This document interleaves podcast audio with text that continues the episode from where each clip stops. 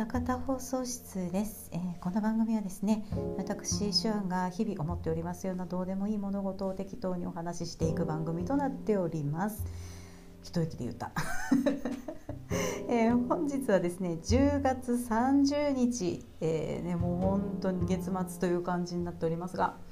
ね、もう11月目前ということで。なんかこうまあ、いい感じの気候がねここしばらく続いていますね。朝晩もそこまでめちゃくちゃ冷え込むわけではなくて、まあ、でももうすぐねそんな日も来るんでしょうけれどもあの昼間もあの日向は結構ポカポカしててねそんな寒いっていうほどではなくでも暑いというほどでもないっていうね一番いい感じのね気候がここのとこちょっと続いていていいなと思っておりますが、えー、今週はですね何をお話ししていくかと言いますと、まあ、誰も望んでいなくてもやる企画ということで。倉庫ゲーボトムズですね。ハードボイルドポエムを読むの3作編をやっていきます。あのー、前回調べたら5月ぐらいにやってそのまま ほったらかしにしてましたね。あーめちゃめちゃ前です。で今年ボトムズ40周年ということで、まあ、こちら始めたということなので、まあ、年末までに終わらせようと思いまして、まあ、10月今回3作編をやって12月にねクエント編をやろうと思っております。なんとか滑り込みで終わらせようと思っております。もうね、あの需要に関わらずやるよっていう感じなんでよろしくお願いいたします。いやねあのね三叉編っていうとこれね Google の窓に入れてあの入れたら三叉編つまらないって 結構早いところに出てくる ですよねでも私このね、まあ、ボトムズ自体が好きなんですけどこのね三叉編ってそんなつまらないと思わないんですよね。まあ、確かにあのー、まあなんて言うんですかねあの謎戦艦のシーンとかあのゾフィーさんに追っかけ回されるところとかっていうのはちょっと冗長かなっていうところもあるんですけどでも話としては結構重要な話がすごいあってあの後のクエント編につなげるには絶対に必要なセクションということでねあの一般的にはこうあまり面白くないみたいな扱いになってると思うんですけれども私はねすごく好きですね。あのまあなんせねまあ、キリコとフィアナさんが、まあ、より接近してお互いの運命の相お互いをねこう運命の相手だと強く自覚する部分がまあ大いにあるセクションということでね、まあ、その辺ねあそこロボットアニメに恋愛要素はそんないらんのやって思ってる人からするともう全くもってどうでもいい。全くもってどうでもいいっていう話かなとは思うんですけれどもね。まあでもこのフィアナさんへの気持ちの自覚があった上でそのキリコが自分が何者なのかっていう疑問に直面させられるという感じでこれこの2つちょっと切り離せないんでね。まああの絶対に必要な展開かなとは思いますね。うん。でこのウド編やクメン編よりも、まあ、そういうこともあってその己の内面にこう深く入り込んでいくような流れっていうのがねすごい地味なんですけれどもねとっても好きなポイントだったりします。まあ、ボトムズなんで好きなんかなって思ったらやっぱこういうとこがね好きなんだろうなと思いますね。うんこうなんだろう思慮深い主人公っていうんですかね。うんでこの、まあ、ボトムズって、まあ、戦争というエッセンスも、まあ、やはり、ね、切り離せない形で出てくるんですけれどもで物語の本筋は戦争が起こってるわけではなくてそのキリコ・キュービーっていう一人の青年の人となりを形成する要素としての戦争っていうのがね個人的にやっぱ好きですね。まあ、戦争そのものを描いた作品も、まあ、嫌いじゃないし見ないこともないんですけれども、まあ、やっぱりこうどちらかというとこうキャラクターの内面にスポットが当たっている話の方が私は好きなので、まあ、あの戦争そのものを描いたものよりはやっぱりこっちの方が好きかなというね感じがします。えー、でですね、まあ、ハードボイルドポエムをまあ読んでいくわけですけどもこちらが29話かな、えー、宇宙の闇を行く巨大な鉄の箱で乗せているのは夢か地獄か。男の愛が女の希望が巨大な鉄の中で育まれる。2人は委ねた姿を表さぬ支配者にやがて破られるであろうしばしの安息を次回2人スペースオデッセイの幕が開くこちらねもうまさに最初の方の展開をそのまんまもう文章にしてね聞かせてくれるという感じですけれどもあの初めてね、この三叉編を見た時に。まあ、三叉編だけ取り出してみたわけじゃないんですけどずっと通してね全部見たんですけどやっぱクメン編から続けて見た時にそのクメン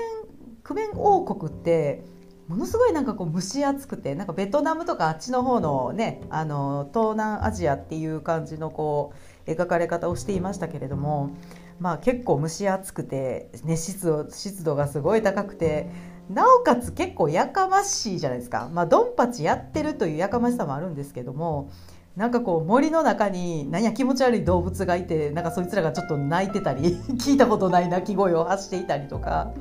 あとまあみんな大好き勧誘さんがなんか結構うるさいじゃないですか。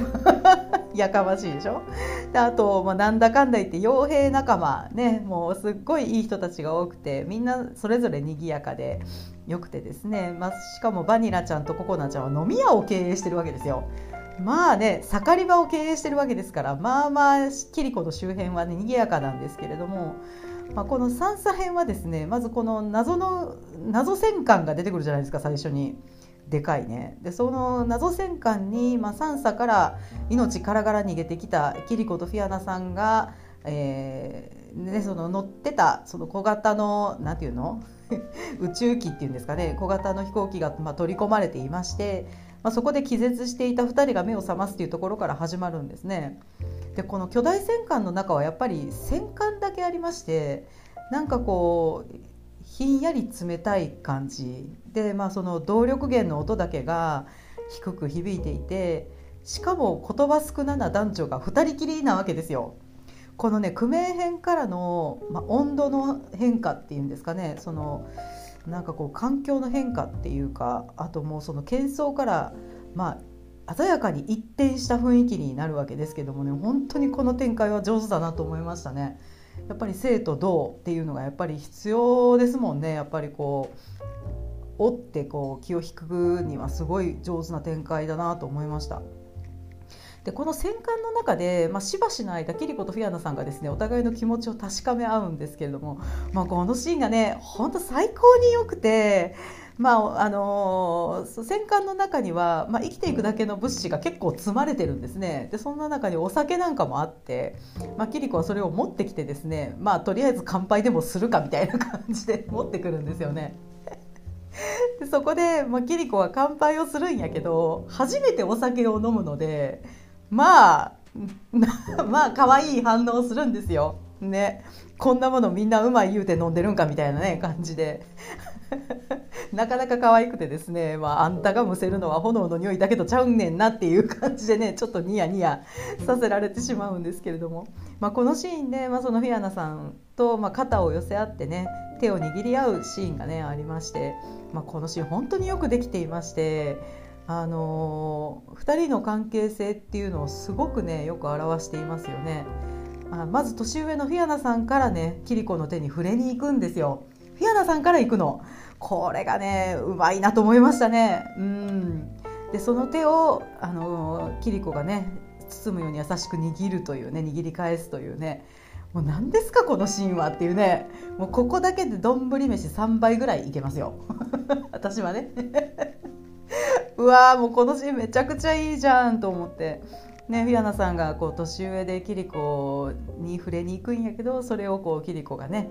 あのまずまるで返事をするように優しく握り返すというねようできてるわほんま。まあでもねこのシーンすっごいいいんですけどさあ丼飯食べよう言って丼にご飯を盛り付けてる間にですねこの船が、まあ、とんでもない気違い船なんだということを 知らしめてくるんですよ。ねもう飯どころじゃねえよっていう話になるんですけどもねもう丼飯も食べられなくなるっていう展開に急に急激になりますよね。まあそれはまあどういうことかというと、まあ、突然、まあ、やかましくレッドショルダーマーチっていうんですかねあれねパーパーパパパパパパってやつね あれが突然鳴り出してやかましくであのキリコがまあレッドショルダーに所属していてかつてね、えー、たくさん人を殺してきたという事実をねこれでもかと突きつけてくるような、まあ、映像が流れるようになってるんですよね。誰かが仕組んでこういう風にしてるんだなっていうのがまあなんとなく見てるこっちもねあの気づいてくるんですけれどもまあそのねあのやっぱ自分がひどいことをしてきたんだっていう まあという事実を突きつけられまして、まあ、キリコもですね、まあ、やっぱ思うところあるわけですよ。ね、フィアナさんとせっかく愛が芽生えてね、このフィアナさんと生きていきたい今まで自分は生きていきたいと思ったことなんかないみたいな感じで思っていたけれどもでもこう大切な人と出会って生きたいと思えるようになったその彼の願いがですね、まあ、自分にとっては望んではならないものだと思わせるような、まあ、そのことをですねその船が勝手に見せてくるんですね。でこれちょっともうたちが悪いのがしばらくしたら消えるんですよねこれね。しばらくしたら止むんですよ音も映像も。でもまたしばらくしたら始まるっていうねまあなかなかの気違いせんぷりを 見せてくるというねもうこれはねちょっとメンタルやられますよね。うんまあねその通りキリコはちょっとメンタルを病んでいってしまうんですけれども。まあ、このあと三叉編での出来事っていうのもねここでまあ若干予想させるようなですね予感させるような感じの、ね、展開になっていますね。えー、で続きましてこちらがですね予告ですけれども、えー、過去の銃弾が魂を射抜く。傷ついた魂は敵を求めて闇をさまよう。レッドショルダーの光。レッドショルダーの影。レッドショルダーの痛み。砕けたはずの過去が死んだはずの過去がキリコの新たなる謎を発掘する。次回幻影病んだ魂は戦いに安息を求める。ねもうレッドじゃないわしのショルダーの痛みはどうにかならんもんかいなっていう感じがね ちょっとしますけれども。もう肩痛くてねもうどうにかならんかなって思ってるんですけども。まあそういうことはさておき、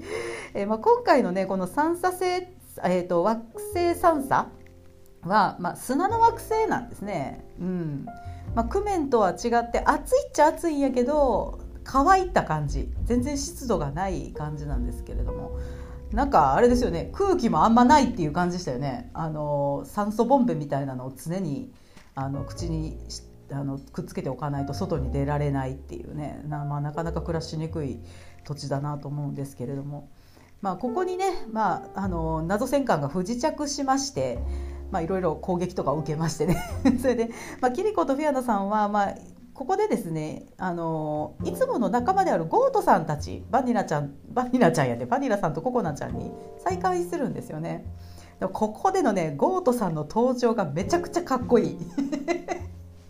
もうね主人公かよっていうような登場の仕方をするんですよね。派手に登場するんですよ。もうここはね見るたびにねちょっと笑ってしまいますね。来るぞ来るぞって来たーっていう感じでねニコニコしながらね見てしまいます。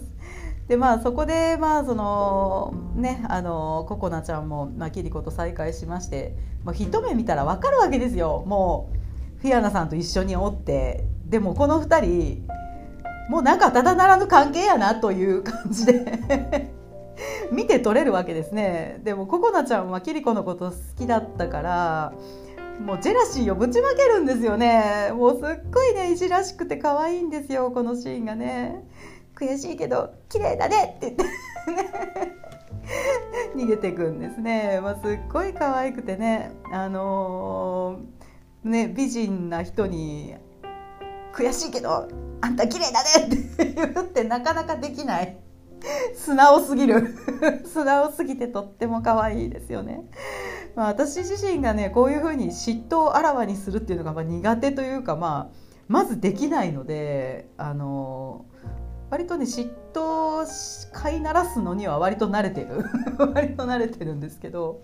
まあ、ココナちゃんのこういうふうに本当に素直に嫉妬心をむき出しにして言っちゃうっていうところはね本当可愛いなと思いますね。なんかこうやっぱり隣の芝生は青いじゃないですけどこういうふうにできる女の子ってちょっと羨ましいなと思います。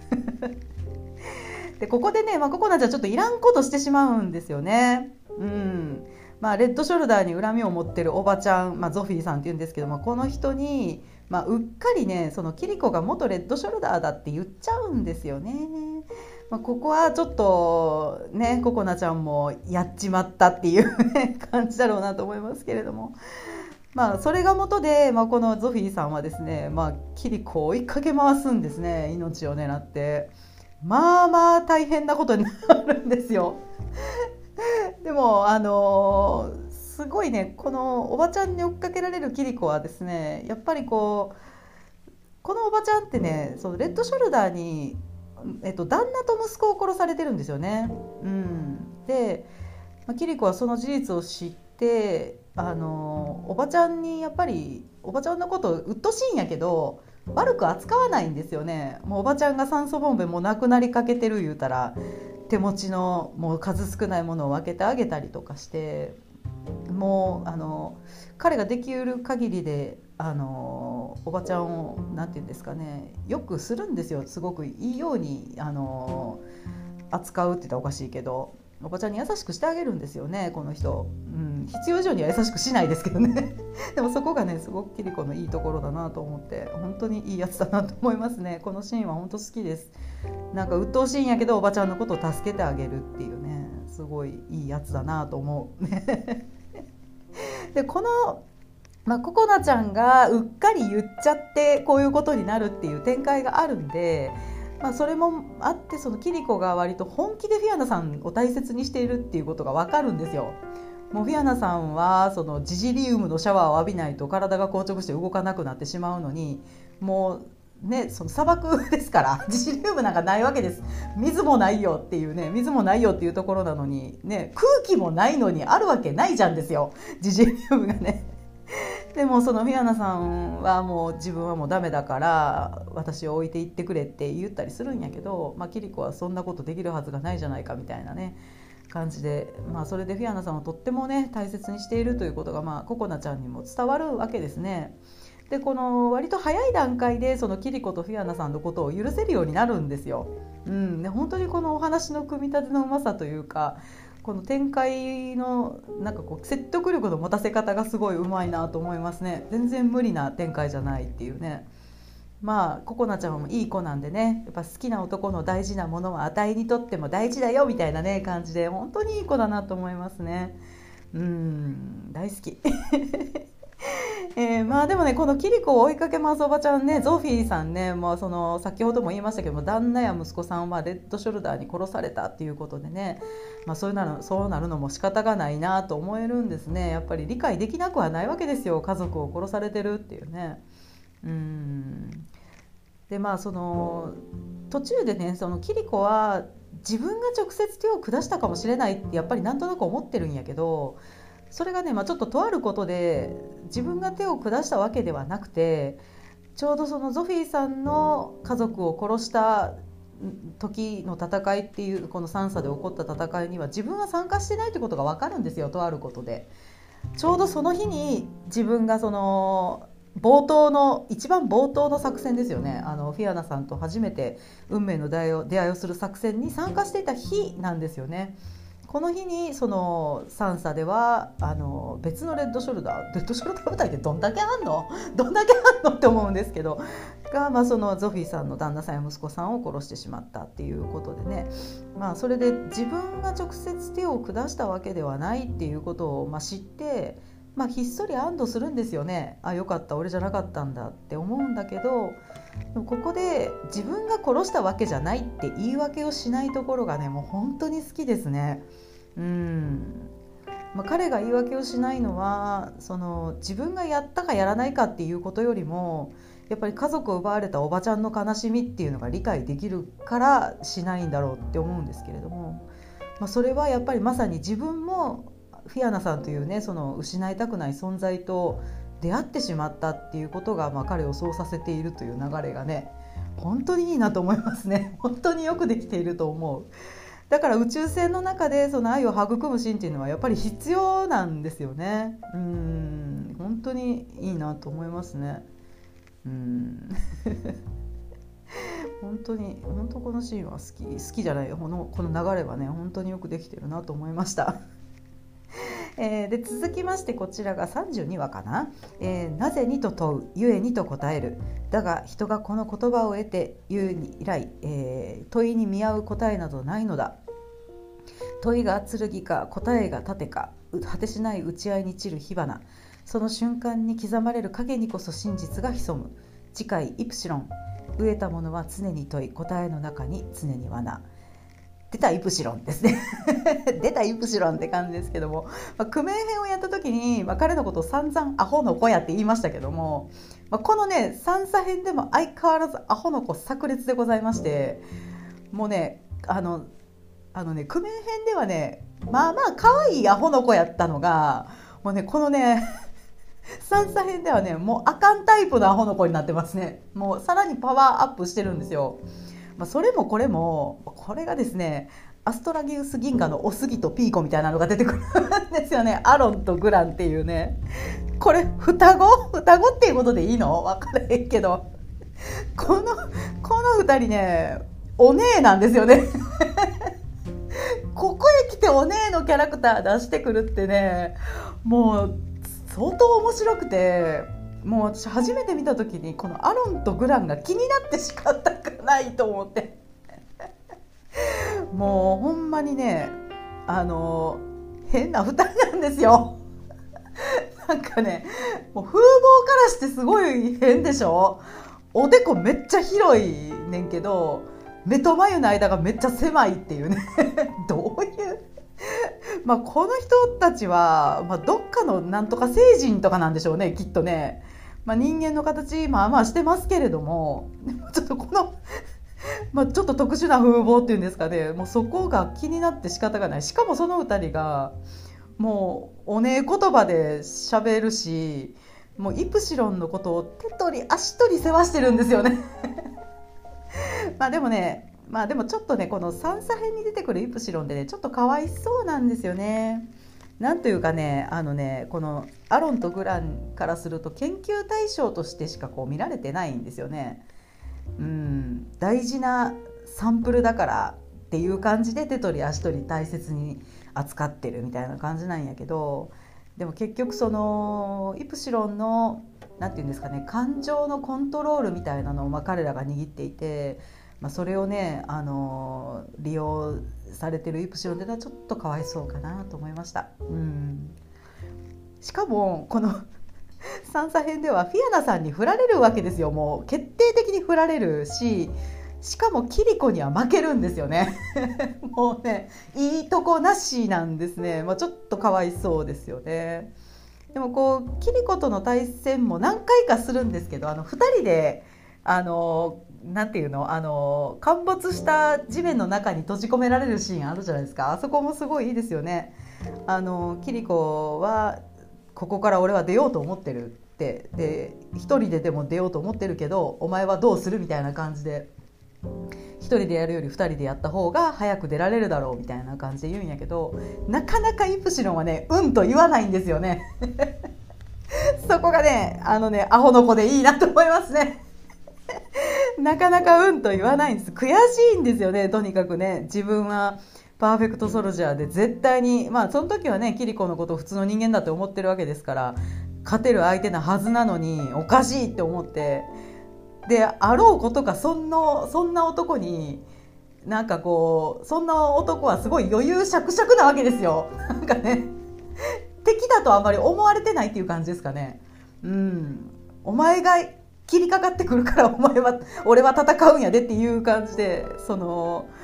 お前が切りかかってこうへんかったら全然そんなことせえへんねんけどなみたいな感じでね別に敵だと思ってないっていうところもまあ悔しいでしょうね。自分は宿敵だと思ってる相手が向こうは全然宿敵だと思ってないっていうことこそすごい悔しいことってないと思うんですよね。うん。まあ、でもこのイプシロンはですね、まあ、最後死ぬ時は結構無人として潔い死に様を見せてくれます。ちょっとまあ結構謎を問いかけて死んでいく感じなんですけども。まあなかなかねあのー、すごいいいキャラクターですよね。あの最後まで、まあ、イプシロン最後まで見ると最初ねちょもう正直言って好きじゃないんですよこのイプシロンっていう男は絶対に好きじゃないんですけど最後の最後でそのまあ死に際というかそのまあかわいそうだなっていうのもちょっとあるんですけど、まあ、憎めないキャラクターにちょっと最後なっていくっていうところがね上手にねこう 死なせてあげてるっておかしいけど上手に片付けたなっていうね感じがすごくしますね。うんでこのね次回予告のこの「なぜに」と問う「ゆえに」と答えるはですね、まあ、これ全然関係ない話ですけどボトムズの LINE のスタンプにもありましてこれいつ使うねんっていうね。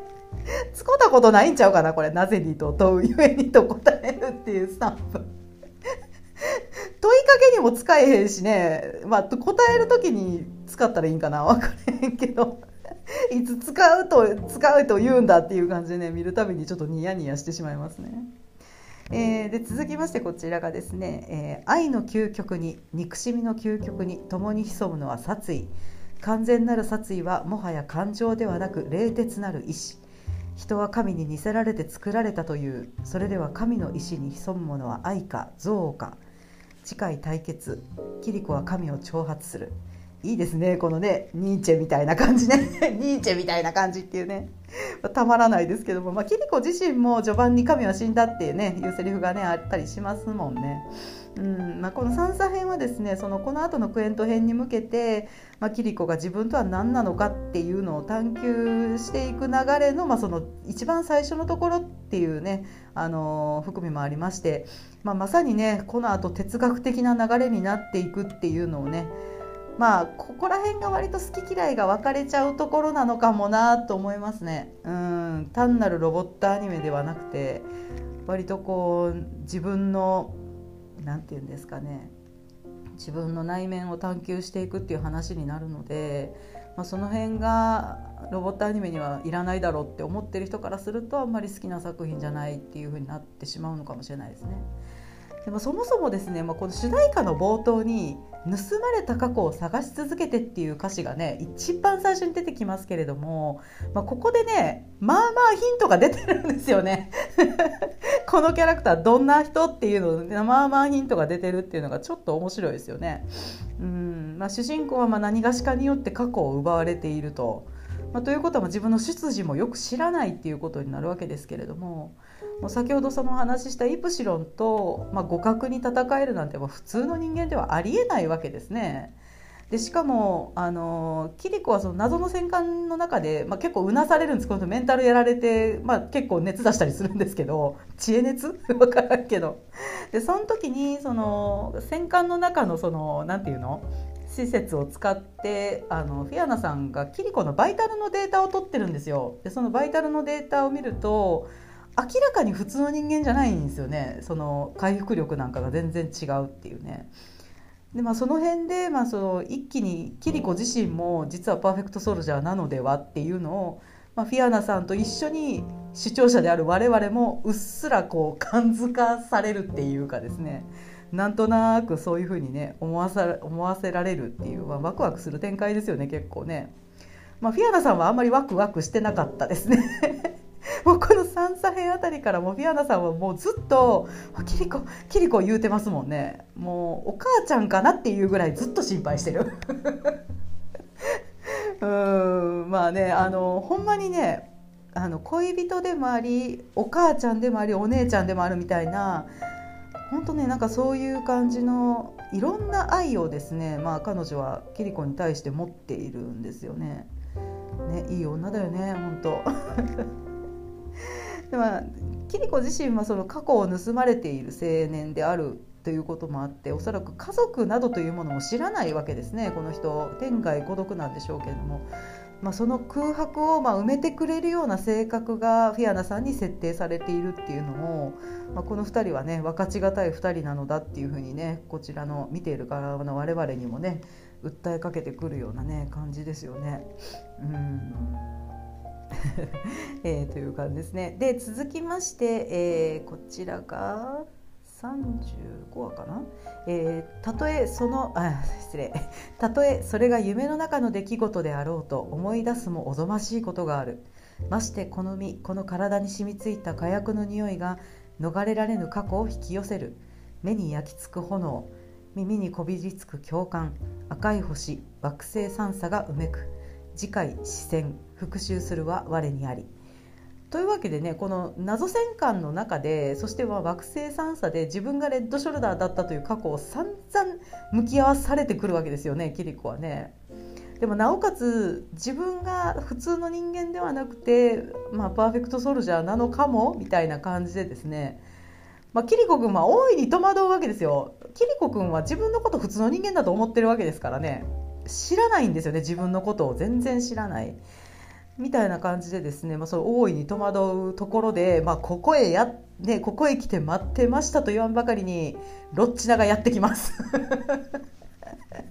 読んだみたいな感じでねやってくるんですけどねこの人どんだけ追っかけてんねんっていうね感じなんですけどもね。まあでもね今回こちらもびっくりする展開でですね、まあ、この人ギルガメス軍の大尉をやってたのにまあまあいろいろありましてバララント軍の大祭と身分を変えてまで やってくるんですよ。まあその辺もあって、まあ、こんな軽々しく軽々しくっていうか、まあ、ギルガメス軍をクビになるからなんですけど、まあ、その全然ポリシーとかないんですよね、うん、全然違う軍に入ってキリコに会いに来るっていうねそこまでしてキリコを追いかけるっていうことで、まあ、この人軍の人間としてっていうか軍人ではまあないんやなっていうね。この人の役割っていうのもまあ今後どういうふうになっていくのかっていうのがなんとなくここでうっすら匂うような感じになってきますよね。ただの軍人ではないっていう。うん。まあ、軍人というこうなんていうの？あのなんていうのかな？あの仮面をかぶった状態で他のことをやろうとしてるっていうことですよね。他になんか彼がやらないといけないことがあってそれをやるためにはま軍人というこう隠れ蓑が必要だったみたいな感じなんだろうなっていうのがなんとなくここで分かるわけですけれども、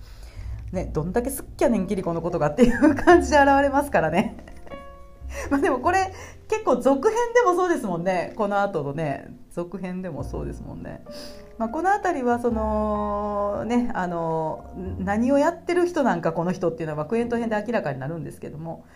まあ、ここでですねまあいらんこと言うんですよねキリコは PS だってフィアナさんに対して断言しちゃうんですよねこの人。ね、ソラフィアナさんからしたら、まあ、うすうす感づいてはいたけどもしそうだったら嫌だなと思ってたことをですね 決め打ちしてくるロッチナっていうね。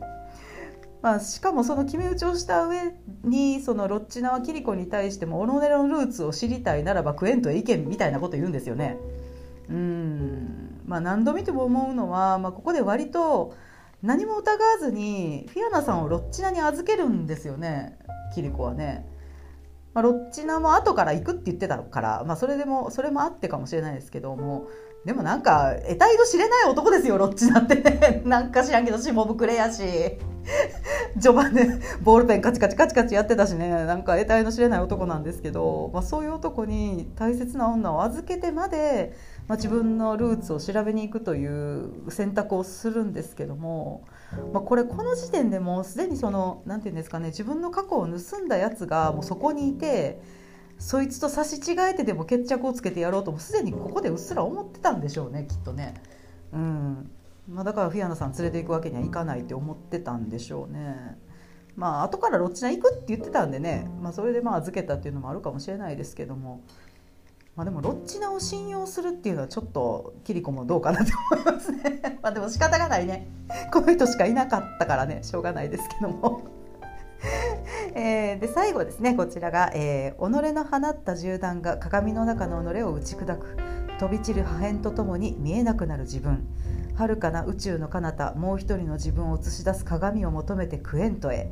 次回パーフェクトソルジャーこの体の中に潜むものは何だ？というわけでねこちら3作編が終わっていきます。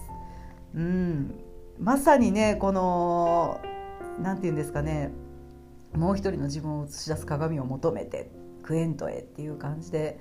本当にこう自分のことを探求しに行くんだなっていうのがね分かる予告になっていますよね。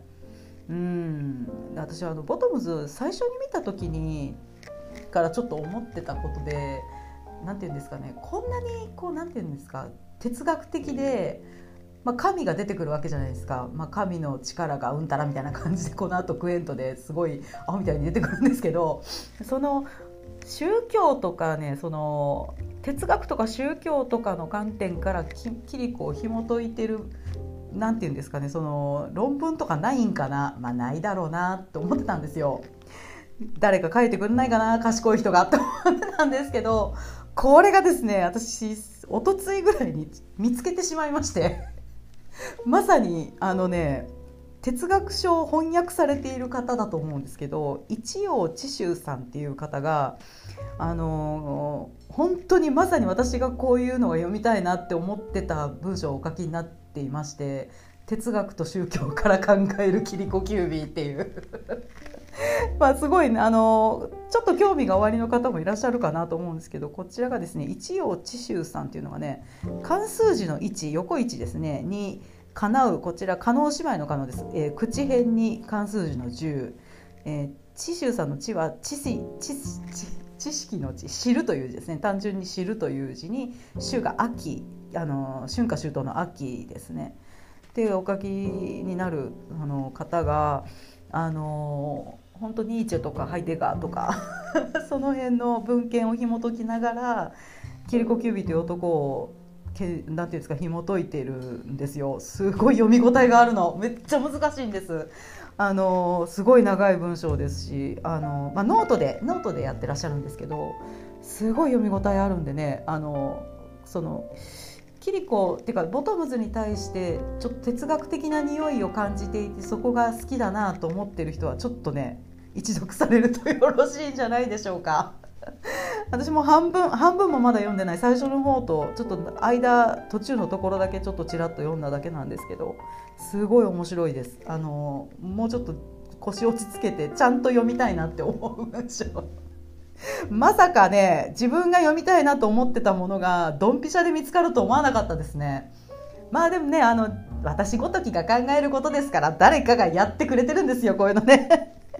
まあそういうのがねよく分かりましたけどもまああのすごいね面白いのであのもしご興味がある方はちょっと検索して見てみられるとよろしいかなと思います。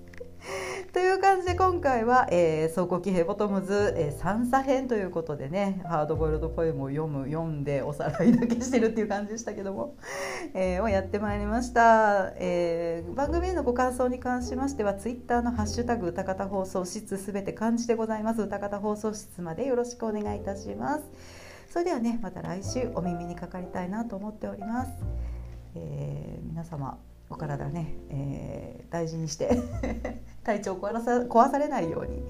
元気にやっていきましょう。それではねまた来週お目にかかりましょう。おやすみなさい。さような